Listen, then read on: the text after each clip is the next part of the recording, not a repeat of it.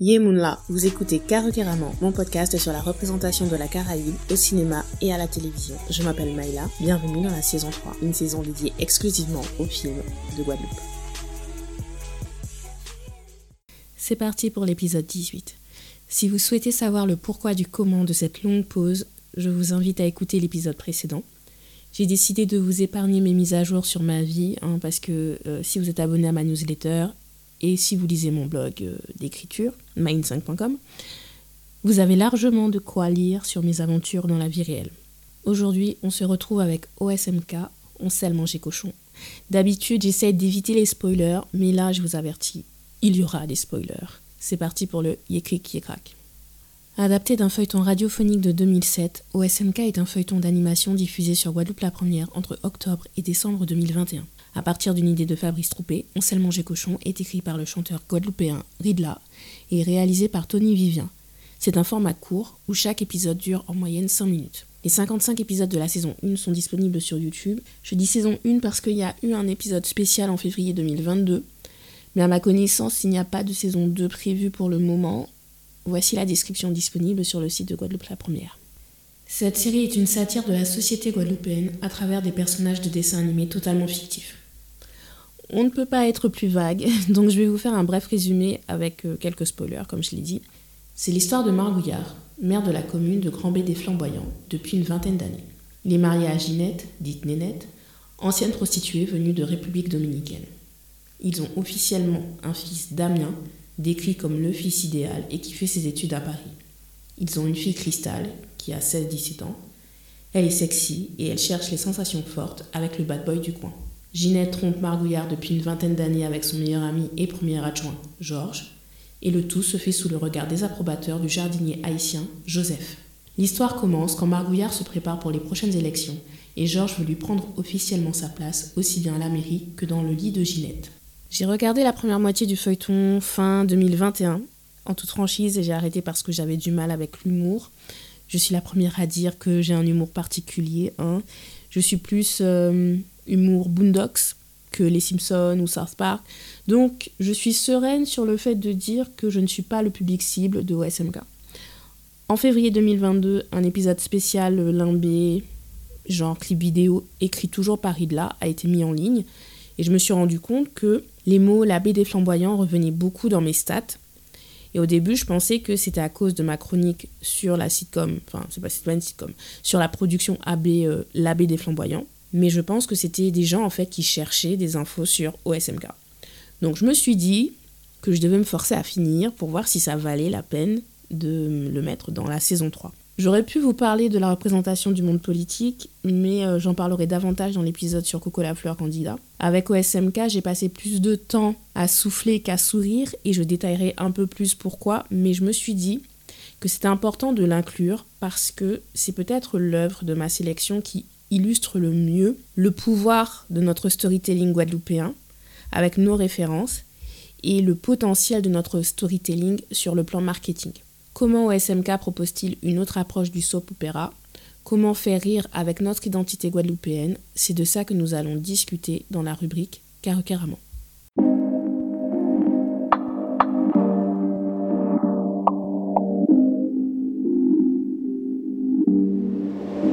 Si vous me suivez depuis le début, vous savez que je suis une grande fan de telenovela, de soap opéra. Mais quand je dis fan, ça veut dire que je pense que c'est un objet d'étude universitaire à part entière. Je ne plaisante pas sur le sujet. Tout ce que je dirais n'est pas à prendre comme de la critique gratuite facile. Ce sont de vraies réflexions et de vrais questionnements sur notre représentation. Oui, le soap opéra est un format qui joue à fond sur les clichés. Oui, tout est prévisible et c'est ça qui fait que ça marche.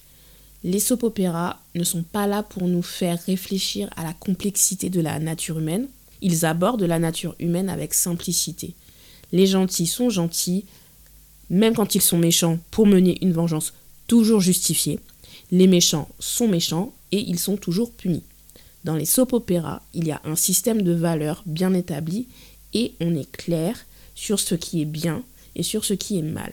C'est le contrat de base. OSMK prend de grandes libertés avec le contrat. Les personnages sont des stéréotypes ambulants, mais aucun n'est réellement sympathiques, mais aucun n'est réellement antipathique non plus. Donc euh, après, c'est vrai qu'il y a le jardinier Joseph. C'est lui la voix de la raison, mais en même temps, il fait preuve de violence gratuite parfois. Donc bon. Mais dans le soap opéra, vous devez toujours avoir au moins un personnage gentil au départ, de préférence beau, hein, parce que euh, ce personnage, en fait, il sert de référence justement pour montrer à quel point les autres personnages sont méchants et nous donner l'espoir que ce monde n'est pas si cruel. Dans SMK, tous les personnages donc se définissent par leur côté sombre. Margouillard est un politicien par goût du pouvoir. Il ne semble pas avoir à cœur euh, le bien-être de ses électeurs et on devrait le détester. Mais comme il est amoureux d'une épouse qui lui est infidèle, on aurait tendance à être indulgent. J'ai dit tendance, hein, j'ai pas dit de l'être. Parce qu'il commet aussi des infidélités de toute façon, donc est-il vraiment à plaindre? Ginette, elle ex-prostituée immigrée qui a utilisé le sexe pour s'assurer un statut social et financier. En vérité, Ginette, c'est le personnage central. Hein. Toutes les intrigues sont liées à elle d'une façon ou d'une autre. On pourrait la mépriser pour son infidélité et son côté matérialiste, mais quand on connaît son passé, on peut la voir comme une femme qui cherche juste à s'en sortir avec les moyens à disposition. D'ailleurs, si l'histoire avait été racontée de son point de vue, là on aurait rempli les vrais codes féministes de la telenovela. Et enfin, il y a Georges, l'éternel second. Il est beau, mais il n'a pas les revenus nécessaires pour assurer le train de vie que Ginette veut. Il n'a aucun problème à trahir son entre guillemets meilleur ami, mais en même temps, il est réellement amoureux de Ginette. Alors, est-ce qu'on le plaint ou pas? Lui aussi, en racontant l'histoire de son point de vue, on aurait suivi les codes de la telenovela. Et en fait, c'est un peu la même chose pour les personnages secondaires. Tout ça pour dire que c'est un peu particulier de ne pas avoir le ou les méchants désignés qu'on peut détester avec plaisir, mais surtout c'est particulier de ne pas avoir de personnages qu'on peut soutenir, franchement du début à la fin. Après, on peut me dire que c'est ça justement la complexité humaine, personne n'est parfait. Moi, je suis d'accord, hein. personne n'est parfait, moi la première. Mais en quoi ça serait mal de montrer aussi les parties positives de l'humanité de quelqu'un? Maintenant, quand on présente ce tableau comme une satire, c'est-à-dire comme une caricature qui se moque ou euh, qui critique la réalité, on peut se poser la question sur la nature des critiques proposées et surtout à qui on fait ces critiques, sur qui on fait ces critiques. La Guadeloupe est multiculturelle, donc comment faire rire dans notre contexte si particulier et si unique au monde? Là, je pense que c'est le bon moment pour faire encore un disclaimer. Je fais partie des personnes qui pensent qu'on peut rire de tout, mais pas avec tout le monde. Après, à chacun sa définition de ce tout. Mais en ce monde post-2020, pour moi, la caricature ou la satire devrait servir à révéler les problèmes économiques, sociaux et politiques que nous avons. C'est-à-dire que la caricature et la satire, pour moi, devraient s'attaquer aux puissants. Et je dis dans ce monde post-2020, mais en vérité, comme le feuilleton radiophonique date de 2007, déjà même là, euh, pour moi, c'est aux puissants qu'il faut s'attaquer. Rire des personnes qui sont déjà victimes du système, je comprends pas l'intérêt en fait. Surtout d'un point de vue marketing. Le but, c'est d'encourager les gens à célébrer le produit, mais s'ils le font en se moquant d'eux-mêmes, qui ensuite va nous prendre au sérieux pour faire du business Et de ce que je comprends de toutes les discussions que j'ai pu avoir depuis 2019 euh, avec des artistes, euh, toutes générations confondues, on reproche au public local de se satisfaire de la moindre représentation. Et quand je dis ça, je pense au succès notamment du film All Inclusive, qu'on me cite à chaque fois comme un exemple déplorable. Mais on ne me dit jamais comment et quand le public local a appris à être sélectif et exigeant dans ce qu'il consomme quand il est représenté. Je ferme ma parenthèse que je n'avais pas ouverte. Je reviendrai sur le marketing culturel euh, tout à l'heure. Le système de représentation dans SMK m'a laissé perplexe parce que au final, j'ai plus eu l'impression de voir des personnages noirs essentialisés dans des stéréotypes traditionnels. Et quand je dis ça, c'est dans le sens où, ayant grandi en Guadeloupe dans les années 90, personnellement, je n'ai jamais entendu la moindre remarque positive sur les femmes de République dominicaine travaillant en Guadeloupe. Euh, je sais plus, c'était en 90 en 99. Il y a euh, Sabor Amiel, qui avait sorti euh, Chica de la Luz. Chica de la luz. Non, non, Je connais pas les paroles, bien sûr. Tout ce que je me rappelle, c'est Chica de la luz. Bref. Eh ben, euh, ça, cette chanson, elle était dans le cadre de la compilation Jeux de dames, je crois. Bon, j'aurais pu chercher, hein, mais bon, voilà. Donc, quand ce son est sorti, et il y avait un clip vidéo avec, j'entendais les adultes, enfin, même pas les adultes, c'était surtout les hommes, je les entendais faire des blagues, mais bien salaces sur les chanteuses. Et pour rappel, euh, cette variation de Femme eh ben, c'était quand même un hymne féministe.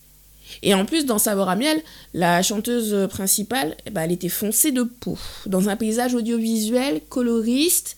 Est-ce que les choses ont changé depuis? Je ne sais pas. À vous de me dire comment Noélia est perçue. D'autant plus que elle, elle assume son image sexy. Elle en joue. Bref, tout ça pour dire que à mon époque, et donc c'est celle de Ridla aussi, l'équation était tu es dominicaine, forcément tu bosses à carénage, donc forcément tu te prostitues. Et cette idée reposait sur une certaine réalité, je suppose, mais il est évident que toutes les femmes de République dominicaine vivant en Guadeloupe ne sont pas des prostituées. Et Ginette aurait pu être coiffeuse, par exemple. Moi, je sais que mes cheveux défrisés n'ont jamais été aussi bien entretenus qu'à l'époque où j'allais chez ma coiffeuse de République dominicaine. Parce qu'elle avait un vrai savoir-faire. Et après avoir quitté la Guadeloupe, je n'ai même pas tenté de trouver une autre coiffeuse. C'est pour vous dire, je suis loyale comme ça. Mais bon, mes aventures, mes aventures avec mes cheveux avant d'arriver à l'afro que j'ai aujourd'hui, c'est une histoire pour un autre jour. Ce que je veux dire, c'est que Ginette aurait pu être une ex-prostituée, mais qu'on évoque vraiment les raisons de comment elle s'est retrouvée dans cette situation. Dans une telenovela, ça aurait été un arc narratif à part entière, par exemple. Ou ça aurait été expliqué en flashback tout au long de l'intrigue principale, puisqu'il s'agit du personnage principal. Donc pour conclure hein, sur la représentation des dominicaines, je vous recommande le documentaire Entre deux rives de Mariette Montpierre qui montre une autre réalité de la vie en Guadeloupe pour ces femmes. Ce qui m'amène à ma deuxième remarque sur la représentation générale des femmes dans ce feuilleton et sur quoi on veut nous faire rire. J'ai beau chercher, je n'ai rien vu d'original dans les entre guillemets caricatures des femmes dans OSMK. Soit tu es hypersexualisée comme Cristal et Ginette, soit tu es une femme de ménage quasimodo méprisée comme Annick. Je précise au passage que je n'ai aucun mal avec des personnages féminins qui expriment leur sexualité de façon saine et assumée. Mais sachant que les femmes noires dans l'audiovisuel français sont soit des femmes chaudes ridiculisées, soit des femmes de ménage ridiculisées, ou alors ce sont des flics. on n'a pas beaucoup d'exemples en réalité. Donc où est la caricature exactement? Je ne sais pas. Et j'entends l'argument de dire que les femmes sont naturellement au champ, hmm? que les ados euh, de ces dix dernières années font n'importe quoi avec leur corps. Mais vous savez quoi? À mon époque, dans les années 90, eh ben, on disait déjà ça. On disait que les filles étaient au chantes. Et même avant ça, le lycée Bainbridge a ouvert ses portes genre dans les années 60 Guy Conquête n'a pas chanté Bainbridge Show par hasard. Et dans la reprise d'Admiralty et de Wervana, il chante explicitement sur le fait que les adolescentes tombent enceintes. Mais bizarrement, les chansons sur les jeunes hommes qui manquent de pudeur, qui procréent sans intention d'assumer leur paternité, bah ces chansons-là, si elles existent, elles ne passent pas la postérité. C'est plus facile d'accuser les femmes. Après, j'ai bien compris que les paroles de cette chanson sont ironiques, mais la façon dont on met toujours tout sur le dos des filles, franchement, bon, j'arrête. Parce que je vous assure que cette chanson, la Bambridge Show, là, elle fait monter ma tension à chaque fois que je l'entends, et je l'entends souvent, parce qu'elle est toujours dans les warm-up des DJ avant les concerts où je vais. Et c'est compliqué parce que la mélodie, elle est tellement bien. le rythme est super entraînant. Et puis après, j'entends les paroles et puis je souffle. Bon.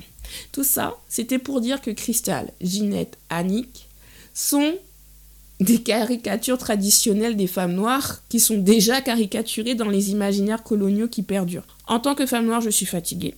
En tant que guadeloupéenne, je suis fatiguée. D'autant plus que le soap opéra, c'est un format féministe par excellence. C'est bien pour ça que le genre est méprisé, comme la littérature de romance, mais le soap opéra permet justement aux personnages féminins d'évoluer. Ça leur permet d'être méchantes, d'être amoureuses, d'être tristes, d'être égoïstes, d'être ambitieuses, d'être naïves. euh, d'oser aller confronter les hommes, en particulier les hommes qu'elles aiment.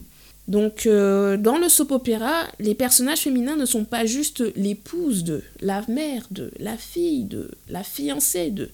Elles sont avant tout des femmes autorisées à explorer plusieurs facettes de leur humanité et surtout à se mettre en priorité même face à l'homme qu'elles aiment. Et quand elles ne le font pas, on te montre bien les conséquences négatives que cet oubli de soi entraîne. Donc après, je pense qu'on pourrait argumenter pour me dire, ouais, Ginette correspond un petit peu à cette, euh, description. Mais bon, son hypersexualisation fait que... Hmm. Donc euh, les personnages de Christelle, euh, Nénette et Annick eh ben, ne sont pas des caricatures hein, dans le contexte audiovisuel actuel. Elles répondent en fait exactement aux normes de représentation. Donc après, c'est un choix d'écriture. Soit on les humanise en donnant les raisons pour lesquelles elles sont comme elles sont, soit on prend le contre-pied en leur ajoutant une autre facette. Par exemple, Cristal, elle est sexy, vulgaire même, mais elle aurait pu refuser de coucher avec Jean-Sébastien, par exemple. Ou alors, vu comment elle est, euh, vu comment elle est sexy, elle pourrait aussi jouer à l'idiote. Mais en réalité, c'est la fille qui a de très bonnes notes. Enfin, voilà, elle aurait pu être aussi vraiment une petite intello qui juge tout le monde, genre comme euh, Diane dans Blackish. Et euh, donc, euh, on verrait que Nénette essaye de la rendre un peu plus délurée, quoi. Ou alors, on aurait pu montrer Nénette ou Annick chercher à prendre elle-même la tête de la mairie. il faudrait qu'elle mette en place une campagne et tout ça, donc voilà. Donc, donc je suppose que ça aurait été perçu comme moins drôle.